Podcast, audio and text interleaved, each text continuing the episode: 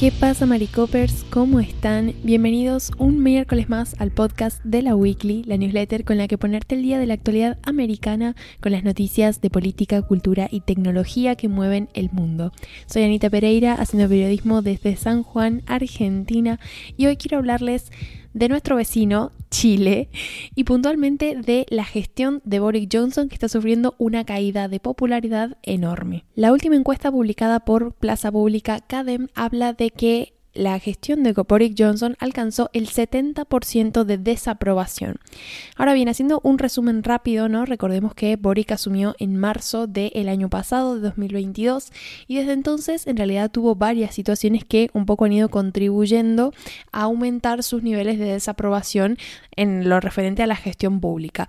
Pasó lo de las protestas mapuches, pasó el tema del rechazo a la nueva constitución, dos grandes temas de los que hablamos en la newsletter, que bueno, ahí les he dejado el link por si quieren revisar alguna de estas cuestiones, pero lo que más recientemente ha pasado y de hecho se ha reflejado prácticamente de forma directa en esta encuesta, estas encuestas que se publican mes a mes, tiene que ver con una última decisión de Boric, que es el indulto a 13 condenados por delitos vinculados al estallido social de 2019. Esto pasó el 30 de diciembre, de hecho justo cuando se publicó la entrega anterior de la encuesta de CADEM que anunciaba un descenso del porcentaje de desaprobación. Boric había estado en noviembre con una, una desaprobación en torno al 66%.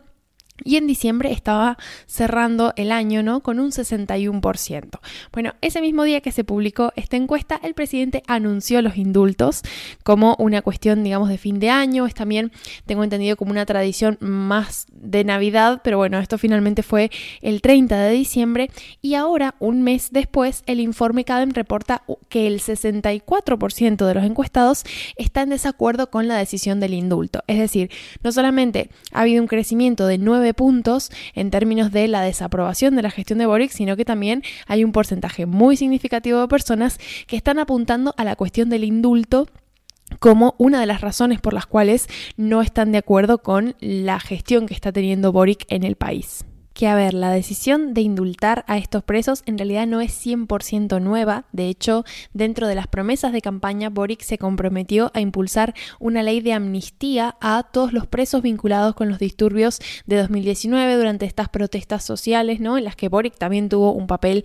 bastante relevante a nivel político y que finalmente fueron las que un poco lo impulsaron a conquistar la presidencia en las últimas elecciones. Entonces, esta era una de sus promesas de campaña. Lo que pasa es que el clima en el Congreso no tenía, digamos, no, no, tenía los números ni de cerca para aprobar una ley que garantizara esta especie como de amnistía general, ¿no? Entonces, Boric decidió recurrir al indulto presidencial y concedérselo a aquellos que primero lo solicitaran y segundo cumplieran una serie de requisitos. Ahora, de los 13 indultos hay uno en específico que fue bastante cuestionado y que fue el que se otorgó a Jorge Mateluna, que es un ex militante del Frente Patriótico.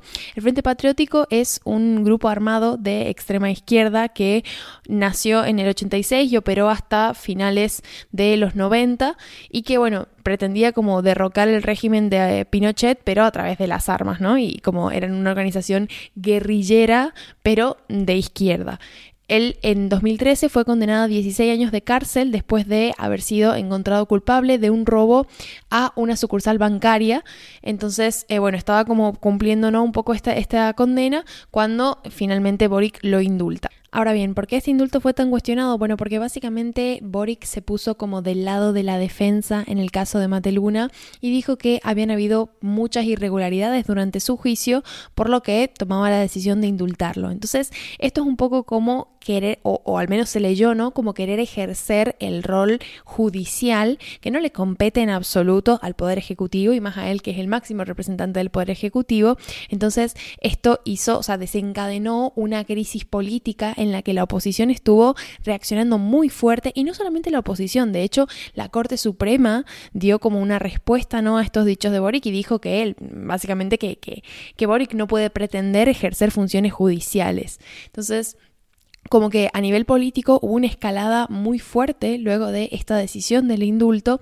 Y ahora para repasar un poco, digamos, cuál fue la respuesta de la oposición y sobre todo de los sectores de derecha, ¿no? Que fueron los que mayormente se manifestaron en contra de esta decisión. Porque bueno, el Partido Comunista, las asociaciones de familiares de los reclusos, obviamente festejaron esta medida, pero lo cierto es que hubo una respuesta bastante fuerte desde los sectores de derecha y que esa crisis política desencadenada por como las fuertes respuestas ¿no? de, otros sectores políticos, finalmente causaron las renuncias de dos miembros del gabinete presidencial, por un lado la ministra de Justicia, Marcela Ríos, y por otro lado el jefe de gabinete, Matías Meza Lopandía. ¿Qué hizo la oposición? Bueno, por un lado, la Unión Democrática Independiente, por ejemplo, anunció que no iba a participar de la mesa del diálogo del próximo acuerdo de seguridad. Esto era algo que como que ya lo habían, eh, habían anunciado, digamos, habían amenazado que si Boric seguía adelante con esta idea de indultarlos, pese a que el Congreso no estaba a favor de pasar una ley de amnistía, es decir, como, como un poco querer ir más allá de la voluntad del Congreso, ¿no? Que ellos se iban a bajar de esta mesa de diálogo, porque de alguna forma es como, bueno, están... Eh, cortando ciertos vínculos eh, relativos al diálogo ¿no? con, con el presidente.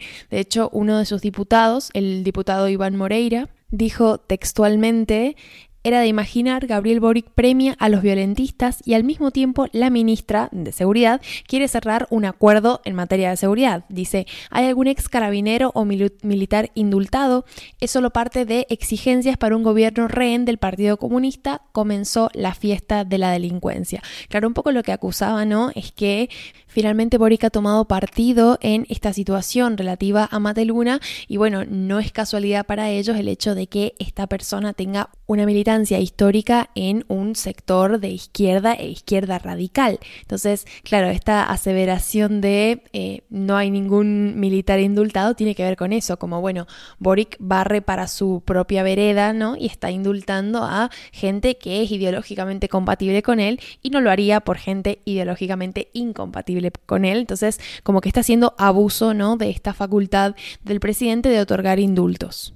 Mientras tanto, la bancada de diputados del partido derechista Renovación Nacional presentó un pedido a la Fiscalía Regional Metropolitana para que se inicie una investigación que un poco persiga las responsabilidades penales del otorgamiento del indulto a Mateluna y a otros de los eh, indultados por Boric. Eh, lo que estaban diciendo, bueno, sobre todo el, líder de la bancada, que es Andrés Longton, y el que hizo como declaraciones al respecto, decía como, bueno, se dejó en libertad a personas que tenían un prontuario considerable, que han cometido graves delitos y en algún punto se dejó expuesta a la ciudadanía porque no se consideraba los eh, antecedentes de estas personas. Entonces, como bueno, eh, ¿qué tan discrecional es el uso del indulto cuando tiene que ver con una cuestión como esta?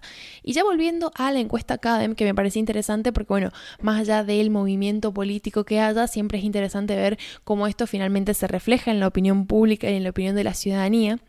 Me llamó la atención el hecho de que eh, esta encuesta habla de un especial rechazo de la ciudadanía a la atribución presidencial de indultar a una persona por el delito cometido. Un 58% de los encuestados opinaron que esa atribución debería ser eliminada contra un 32% que apoyó mantenerla. Es decir, ojo porque igual la crítica que está haciendo la ciudadanía al... Eh, desaprobar la gestión de Boric por esta cuestión de los indultos, también tiene que ver con desaprobar que exista la posibilidad para un presidente de otorgar indultos de esta manera. Así que bueno, un mes especialmente duro para Boric y también para la ciudadanía chilena porque otro de los datos que arrojó esta encuesta es que el 73% de los encuestados asegura que el país va por mal camino y este es el registro más alto en los 10 meses que Boric lleva en ejercicio. Así que bueno, iremos viendo cómo evoluciona. Los dejo ahora sí con Emilio que trae los titulares que complementan esta newsletter y nos escuchamos pronto. ¿Qué pasa, Marico Pers? Pues yo os voy a hablar de Biden, porque el presidente estadounidense dio este martes su segundo discurso del Estado de la Unión, el SOTU, con un mensaje de optimismo para la ciudadanía que recibió una réplica seca y a veces cruda por parte de la bancada republicana. Y cuando digo cruda, digo ver a Marjorie Taylor Greene eh, insultando, gritando como una loca además que llevaba un look de lo más villanesco. Pero bueno, bien, el caso es que para que tengáis un poco de contexto, los discursos del Estado de la Unión ofrecen la oportunidad a los presidentes estadounidenses de presentar qué logros han conseguido en el último año y qué objetivos tienen para el futuro. Pese a la oposición descarnada que se lleva viendo desde hace años contra mandatarios como Barack Obama y Donald Trump, en los discursos de Sotu predomina el respeto institucional. Pero la jornada del martes es verdad eh, en el Capitolio que demostró un encrudecimiento del antagonismo republicano en un momento además en el que el Partido Conservador tiene más miembros extremistas que nunca. A lo largo de su discurso de Sotu, Biden tuvo que parar en varios momentos ante los abucheos y las recriminaciones de sus rivales, hablando sobre los recortes a la seguridad social y a Medicare que proponen algunos republicanos, como el senador Rick Scott o como el senador Mike Lee. La bancada opositora saltó en protesta, incluso se escucharon improperios como y una mierda o mentiroso, en realidad en inglés bullshit, liar, que dijo Marjorie Taylor Greene. Y hablando de la crisis del fentanilo, un miembro de los republicanos llegó a gritar es tu culpa mientras otros legisladores conservadores mencionaban la frontera para señalar una de las principales puertas de acceso del fentanilo a Estados Unidos. El presidente de la Cámara de Representantes, el republicano Kevin McCarthy, intentó callar a algunos de sus miembros, pero sin demasiado éxito. Su fracaso fue un perfecto resumen de lo difícil que les era mantener un frente común entre las alas moderada y extremista de su partido. La congresista Marjorie Taylor Greene, sin ir más lejos, principal abanderada de los republicanos más radicales, fue una de las voces más escuchadas durante el SOTU, mientras que la falta de aplausos entre los republicanos en asuntos como subir el salario de los profesores de escuelas públicas o limitar el precio de los medicamentos mostró lo difícil que lo tendrá Biden para impulsar algunas de sus iniciativas principales. También destacó el papel de Sarah Huckabee Sanders, exsecretaria de prensa con Trump y actual gobernadora de Arkansas, como representante republicana en la respuesta a Biden. Esto suele ser habitual, ¿eh? que los republicanos, el partido que esté en la oposición, hace como un eh, discurso de respuesta. En su momento, pues Nikki Haley, Marco Rubio dieron también respuestas a Barack Obama. Entonces, eh, lo que dijo Sarah Huckabee Sanders en su réplica es centrarse en tildar a Biden de mentiroso y reavivar, perdón, revivir Em, algunas de las guerras culturales que obsesionan a los republicanos, el wokismo en la educación o los derechos trans. Eh, pese a todos, Biden sacó hueco para pedir la colaboración de un partido republicano que hasta ahora solo ha mostrado intención de abanderar un obstruccionismo tajante en la Cámara Baja. Entre algunas de las iniciativas en las que Biden podría encontrar consenso se encuentran atajar la epidemia de los opioides, potenciar la investigación contra el cáncer o mejorar las ayudas a los veteranos de guerra. En el horizonte queda que demócratas y republicanos se pongan de acuerdo para subir el techo de deuda. No hacerlo, recuerden, se traduciría en una catástrofe económica para el país, por el default, ¿no? En la suspensión de pagos. ¿Qué es lo que esperar ahora? Bueno, pues Biden tiene unos números de aprobación muy bajos, una mayoría de demócratas prefieren que no se presente a la presidencia en 2024 y un 62% de estadounidenses no creen que haya conseguido mucho en estos dos años de mandato.